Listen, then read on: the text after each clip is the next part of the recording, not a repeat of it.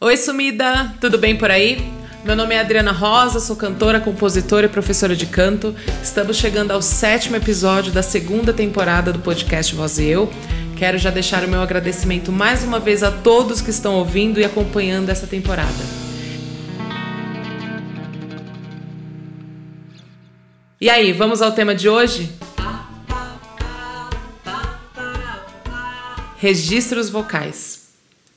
Se tem um assunto muito importante que todo professor ou professora de canto deve trabalhar com seus alunos, são os registros vocais e, por consequência disso, as passagens vocais. Mas e aí? O que são os registros vocais? Primeiro eu vou citar um texto do Sunderberg. Vamos lá? Abre aspas. Um registro vocal é um evento totalmente laríngeo. Ele consiste em séries ou regiões de frequência de fonação que podem ser produzidas com qualidades muito semelhantes. Algumas regiões de frequência de fonação podem ser produzidas em mais de um registro. A definição de registro deve ter por base evidências perceptivas, acústicas, fisiológicas e aerodinâmicas. Fecha aspas. É fundamental trabalhar a nossa voz como um todo, regiões graves, médias e agudas. Então, didaticamente, baseado em pesquisas, nós separamos a nossa voz em blocos. E esses blocos são separados e baseados em comportamentos das pregas vocais, ou seja, comportamentos da musculatura laríngea, que de fato nos traz sonoridades parecidas, como Sunderberg informa em seu texto. Eu vou mostrar alguns exemplos e assim fica mais fácil entender. Então já vamos aprendendo os nomes. Começamos pelo registro basal ou fry, registro modal, onde temos os, sub, os subregistros, né? Peito, mista e cabeça. Temos o registro elevado ou falsete e para finalizar temos o registro de whistle ou registro de assobio. Vamos falar um pouco sobre cada um deles.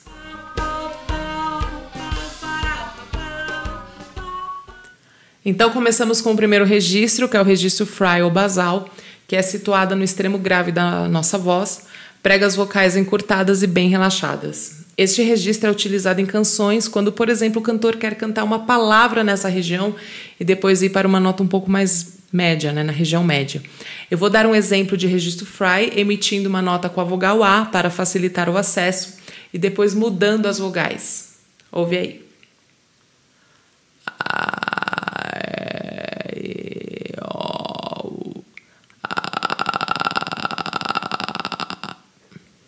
Percebe? Um som bem crepitante, bem relaxado.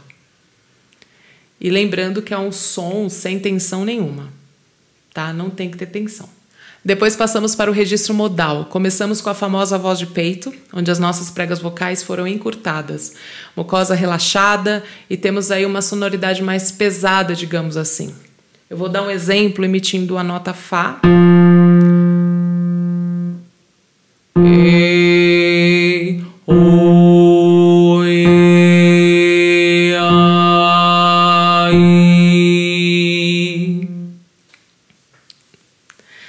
Depois temos o registro médio, a voz mista, no qual temos uma coordenação das pregas vocais.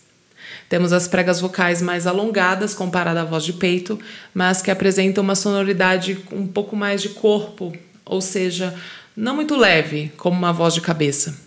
Vou fazer aqui um exemplo para vocês ouvirem. É, eu vou emitir, por exemplo, a nota Sol.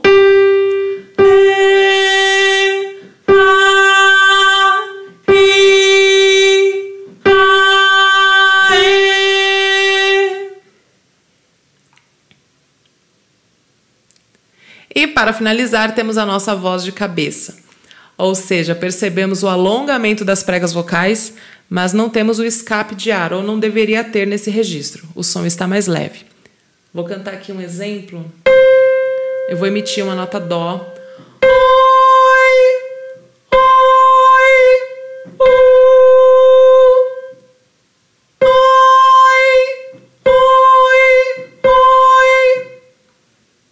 Bem, depois temos o registro elevado ou de falsete, no qual temos pregas vocais alongadas e temos um pequeno escape de ar, ou seja, a voz não tem tanto volume ou corpo. Geralmente é uma voz menorzinha mesmo.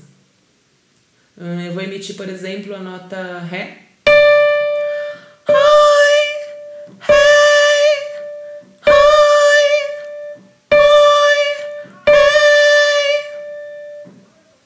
Certo? Se você ouviu meu último episódio sobre modos de fonação, você começa a montar o quebra-cabeça da voz e entende que tudo está interligado.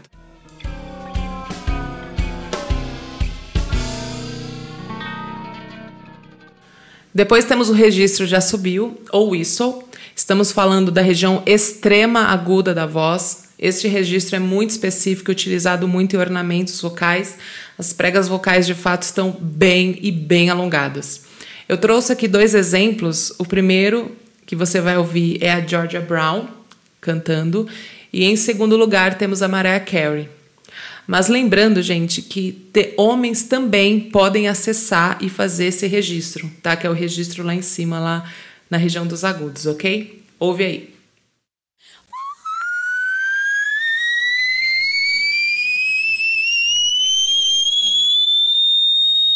Aí vai, vai ficando.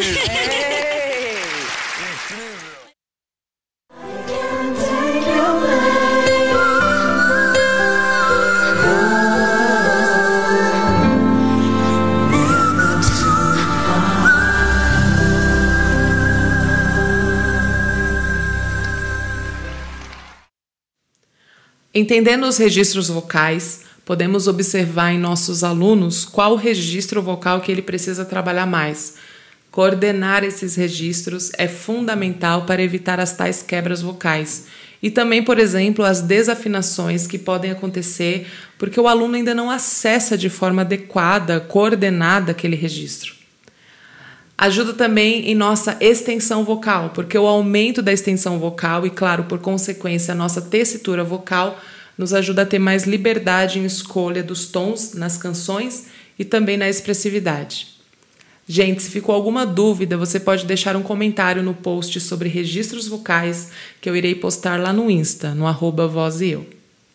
Em relação às passagens vocais, trabalhamos exercícios para coordenar justamente os registros eu utilizo muito um exercício especial com glissando em zona de passagem. Vou dar um exemplo aqui.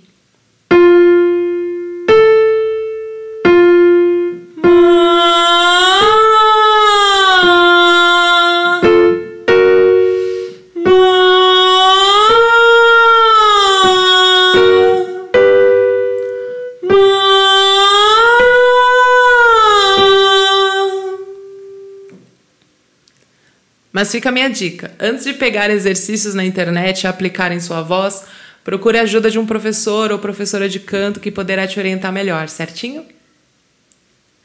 Desde já, obrigada por estar aqui neste espaço de escuta. Os capítulos são quinzenais, ou seja, dois por mês. Já fica o meu convite para me seguir no Instagram, no perfil voz e eu. E sim, por lá eu também divulgo meu trabalho como professora de canto. Pretendo abordar muitos temas relacionados à voz lá no Insta e aqui também. A sua presença é muito importante nessas redes sociais. Aguardo seus directs no Instagram, me dando um feedback sobre este episódio.